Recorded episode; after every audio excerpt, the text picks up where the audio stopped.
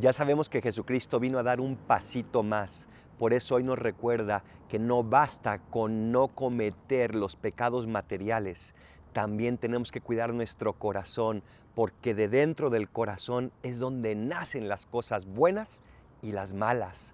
Tenemos que custodiarlo porque ahí está el templo también del Espíritu donde Dios mismo mora. Tenemos que cuidar nuestros pensamientos, tenemos que cuidar qué dejamos entrar dentro de nosotros, con qué alimentamos nuestro corazón.